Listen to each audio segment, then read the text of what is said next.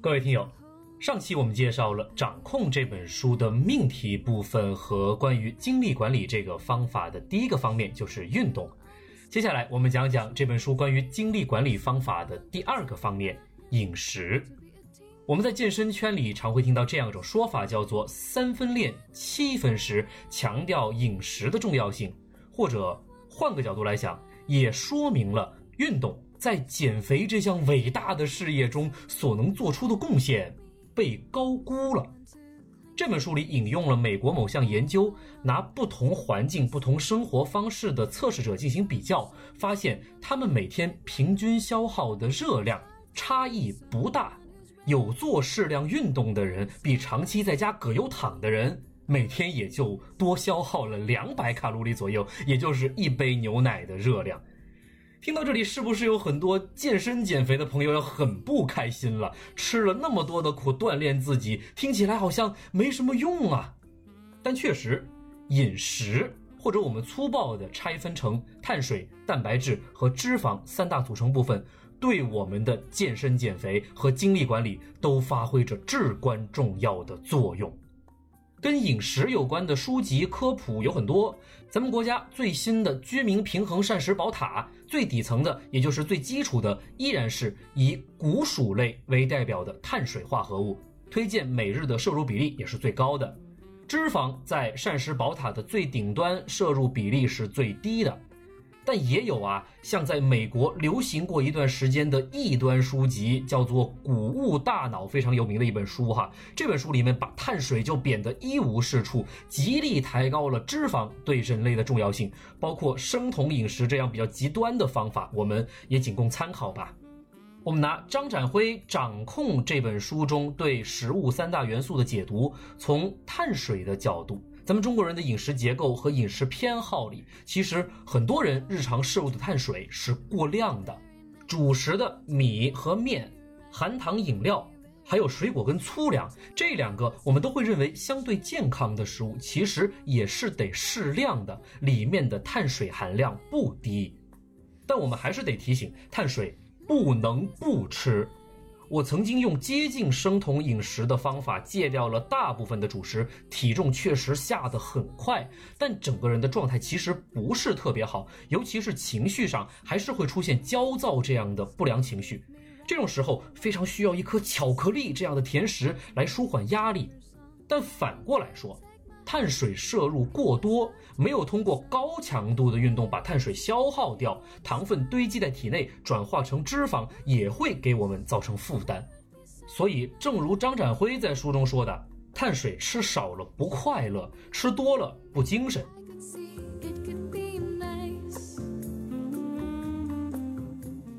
那么，我们再来说饮食第二重要的元素——蛋白质。蛋白质的好处大家都懂，促进肌肉生长，增强抵抗力，包括蛋白质还有一定的防脱发功能。这蛋白质这么好，有一部分是人体可以自行合成的，但还有一部分是必须从食物中摄取的，比如肉、蛋、奶，还有豆制品。在这之中。动物性蛋白比植物性蛋白的吸收率更高，种类也更丰富，所以从最有效率的角度，书中更建议大家食用红色瘦肉，比如牛羊肉的瘦肉，接着是鸡鸭肉之类的白肉，最后是猪肉。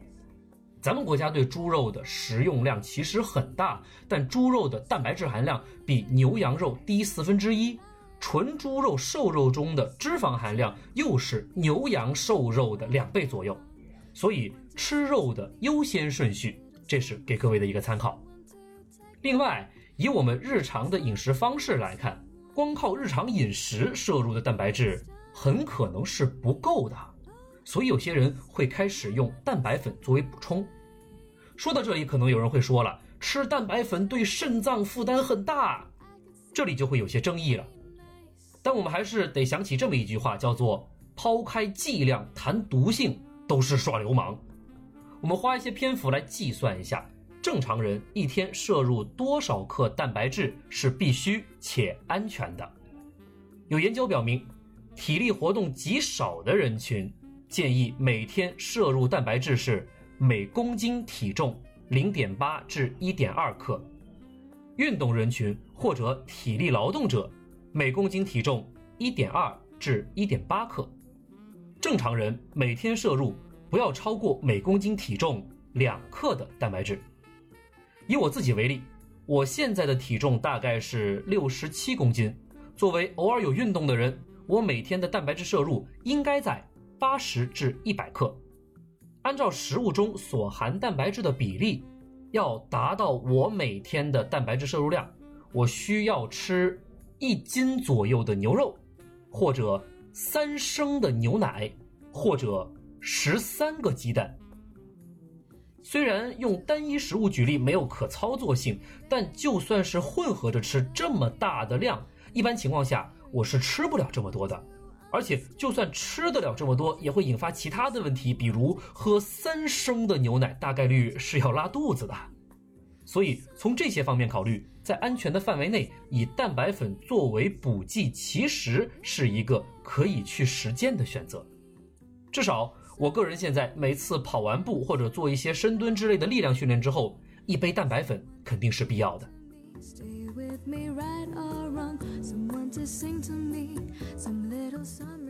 最后再说说脂肪，脂肪某种程度上和碳水有相同之处，少了它食物不美味，但多了对身体有负担，所以我们要选择对人体更健康、负担更小的优质脂肪，比如含不饱和脂肪酸的食物和常态下呈液态的油，三文鱼啊、金枪鱼啊、核桃啊、紫苏油啊等等。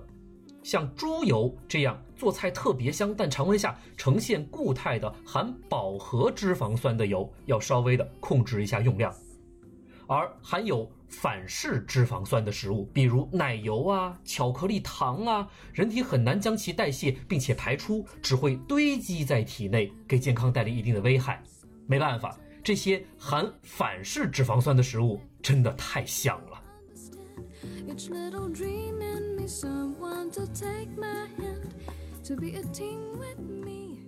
接下来，我们来讲精力管理的第三个方面——恢复，也就是休息。这部分是我特别感兴趣的。我也是看了这本书，结合自身实际，慢慢形成了休息比运动重要的观念。但我们很多人其实是不懂得怎么休息的。休息这个事情。不单纯是睡觉那么简单，是有一定的方法的。就连睡觉本身也是有一定方法的。我特别喜欢张展辉所描述的休息的目的。我们应该为更好的生活状态而休息，但很多人其实是因为工作过度疲劳而休息。这中间有一个主动与被动的差别。我们在各种新闻中经常看到介绍一些先进事迹的时候，会强调这个人连续工作工作多少小时，带病坚守岗位多少多少时间等等等等，精神可嘉。但这种方式其实是对我们身体的透支，不利于长期可持续的发展。所以现在不少人因为长时间的工作没有得到有效的休息，逐渐变得贪吃，还出现了失眠、焦虑等情况，睡得越来越晚，吃的越来越多，口味还越来越重，对身体来说都是极大的负担，而且形成了恶性循环。所以解决这个问题，第一步也就是最关键的一步，好好睡觉，睡觉。尤其是深度睡眠和快速眼动睡眠，对我们的身体和大脑都是极为重要的修复。那要怎么达到这样的效果呢？首先啊，就是要睡饱、睡足八个小时。我自己的体会是啊，我此前的睡眠基本保持在六到七个小时，还自诩为少睡眠型人才。但看完这本书，主动让自己早睡，睡足八个小时之后。再看看自己运动手表上深度睡眠超过四个小时的数据，第二天的精神状态那真是要起飞呀！由此尝到了睡足八个小时的甜头。在八小时睡眠的基础上，补充两个知识点：第一，睡觉前把手机放远一点。现在太多人，包括我自己，都会睡前玩手机。这不利于体内褪黑素的产生，也不利于副交感神经占据身体的主导，很难让我们尽快进入到睡眠的状态。第二，尽量保持规律，找到符合自己生物钟节奏的规律，该睡觉时睡觉，该起床时起床。真出现意外状况，睡晚了或者睡少了，第二天要适当提前早睡，做一定程度的弥补。那么，除了好好睡觉之外，通过休息修复身体的方法，还有三十分钟左右的午睡，主动做深呼吸，紧张工作时主动停下，泡沫轴筋膜放松，散步、休假等等。书里啊特意强调，不要选择泡吧、刷剧、打游戏这样的休息方式，这样的方式太消耗注意力，并不能让身体真正的得到放松。最后，在休息这个环节，我再多提一点书中的一个方法——冥想。冥想是我从前没有接触过的领域。看完书之后，尝试用书中介绍的方法，盘腿而坐，腹式呼吸，任脑中的思绪天马行空，然后随风逝去，身体很快进入到了非常放松、非常沉的状态。我最近得出的睡眠经验是。睡前不玩手机，冥想几分钟，躺下，继续用腹式呼吸，让身体进入完全放松的状态。如果此时大脑还没有放松下来，就看一会儿书，困意很快就会到来。这是我最近的睡眠方法。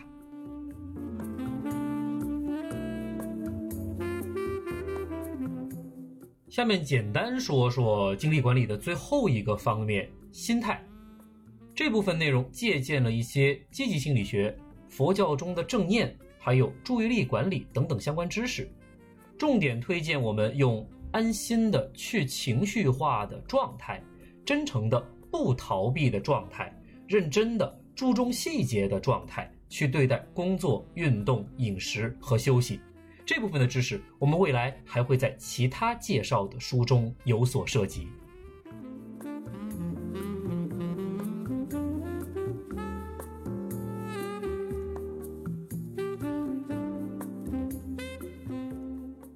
就是我们目击好书分享的第一本书。我们再来回顾一遍哈，精力管理关键词：主动、可持续。运动方面以强化心肺功能为主，如果选择跑步，初学者当以慢开始。饮食方面，碳水要适量，蛋白质要充足，脂肪要优化。休息方面，睡足八小时，深呼吸和冥想能帮助我们更快放松身体。心态方面，安心、真诚、认真。最后，我想总结的是，这本书的名字叫《掌控》，做好精力管理，掌控精力管理的要诀，其实就是掌控了人生的健康密码。